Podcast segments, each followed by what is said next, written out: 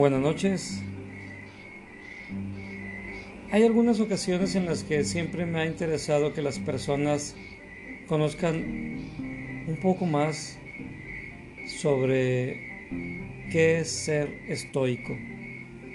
Y he notado que en algunas ocasiones incluso mencionar la palabra hace que algunos consideren que estamos hablando de algunas cuestiones filosóficas muy exageradas y superiores e inclusive inalcanzables. Pero si pudiéramos resumir un poco la filosofía estoica y no precisamente en la parte histórica, sino más bien en la parte práctica y en lo que podemos hacer en nuestro día a día. Tal vez las personas pudieran acercarse más y tratar de entender que no es una filosofía alejada de la realidad, sino más bien una forma de vida que les permitiría poder tomar decisiones un poco más acertadas y tal vez que no los haga ser tan infelices. Tomemos por ejemplo eh, uno de los puntos que maneja el estoicismo y es sobre meditar sobre el pensamiento.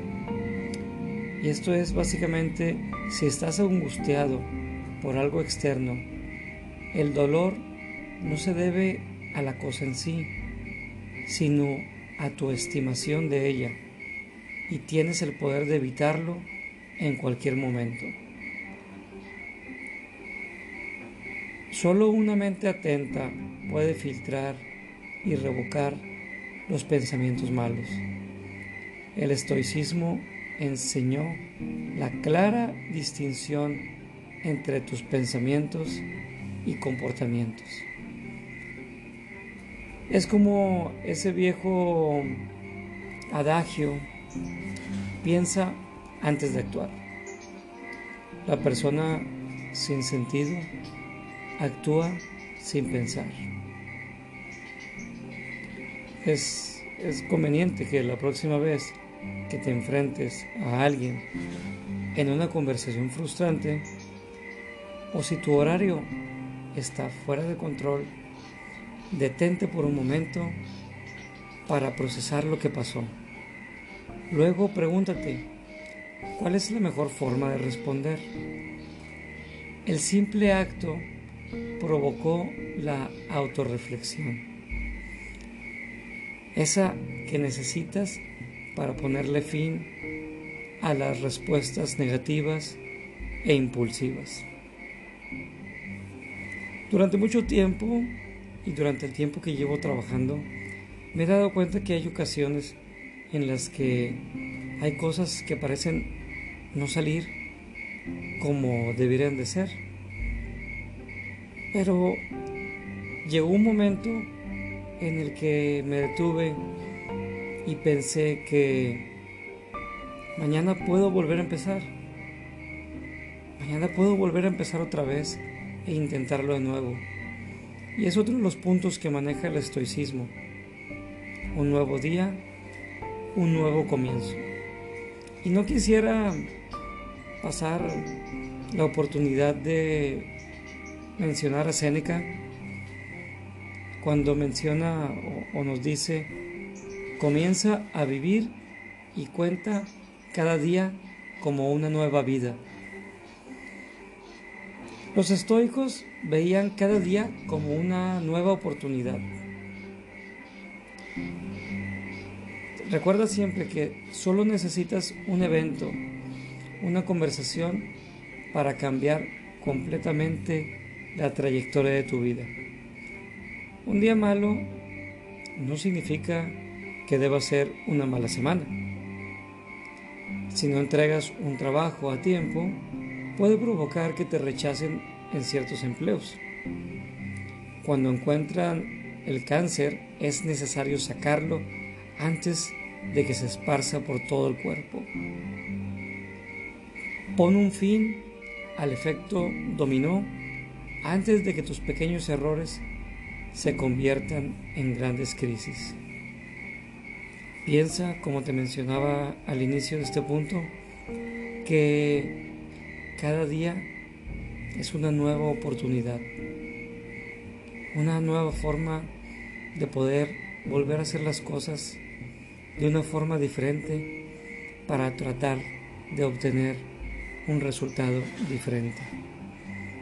No te sientas tampoco en, esa postura que de repente pueden tomar algunos en que son criticados cuando un día hacen una cosa y al día siguiente hacen otra, porque en realidad lo que estás haciendo es buscar la forma correcta de hacer las cosas.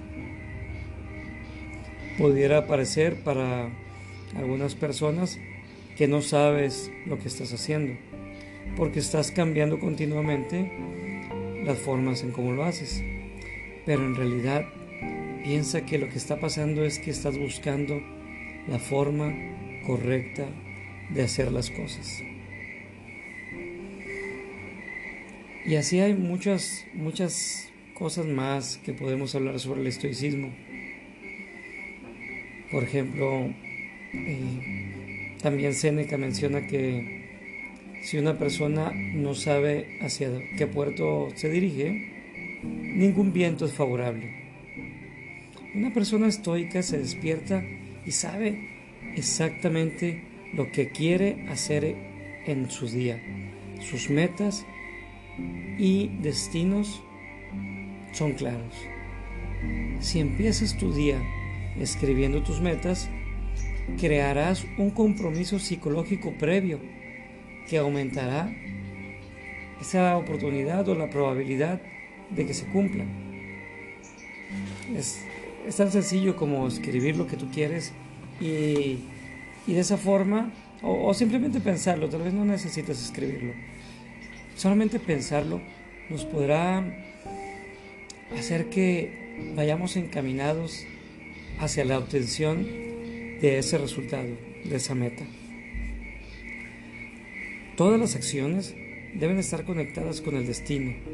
Todo lo que hagas tiene, tiene que estar encaminado a llevarte a esa meta que te propusiste en ese día. Porque si no lo haces así, puedes estar navegando todo el día de un lado para otro y nunca terminar en donde quieres llegar.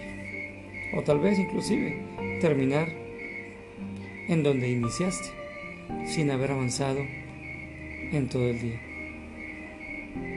Otra cuestión muy importante que hay que señalar es que hay una temporada para todo.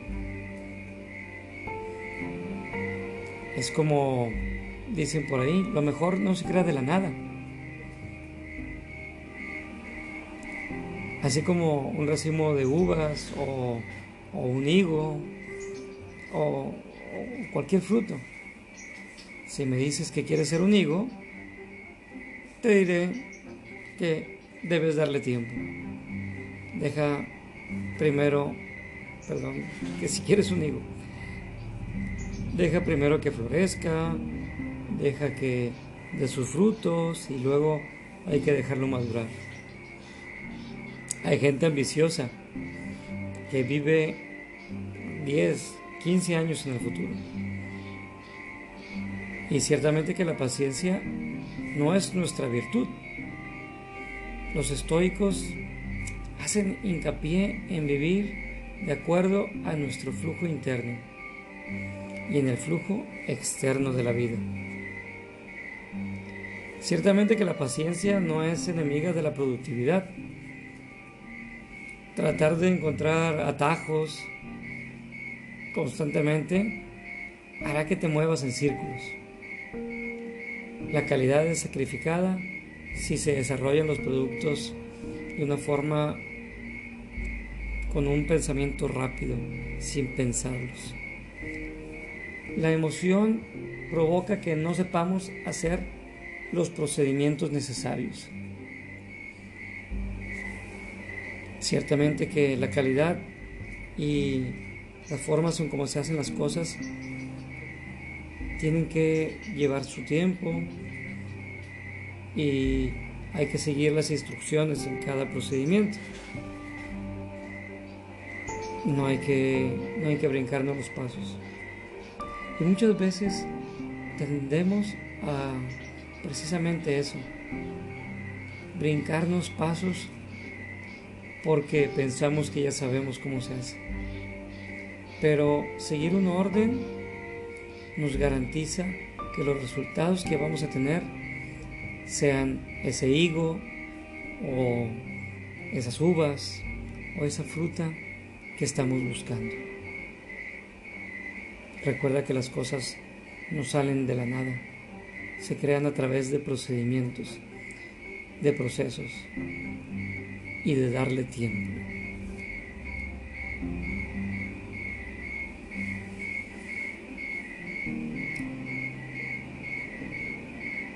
Puedo hablar mucho más sobre el estoicismo, pero me gustaría dejar este podcast en, este punto y en el futuro hablar sobre otras cuestiones como las virtudes cardinales y, por ejemplo, aceptar la muerte o anhelar al bien superior o tener fe en lo que haces. Pero me gustaría mantener estos, estas grabaciones cortas para que sean más cómodos para el auditorio las personas que lo escuchan, que sean de forma cómoda y no se vean abrumadas por tanta información. Les agradezco infinitamente el tiempo que me dedican y nos vemos en una próxima oportunidad.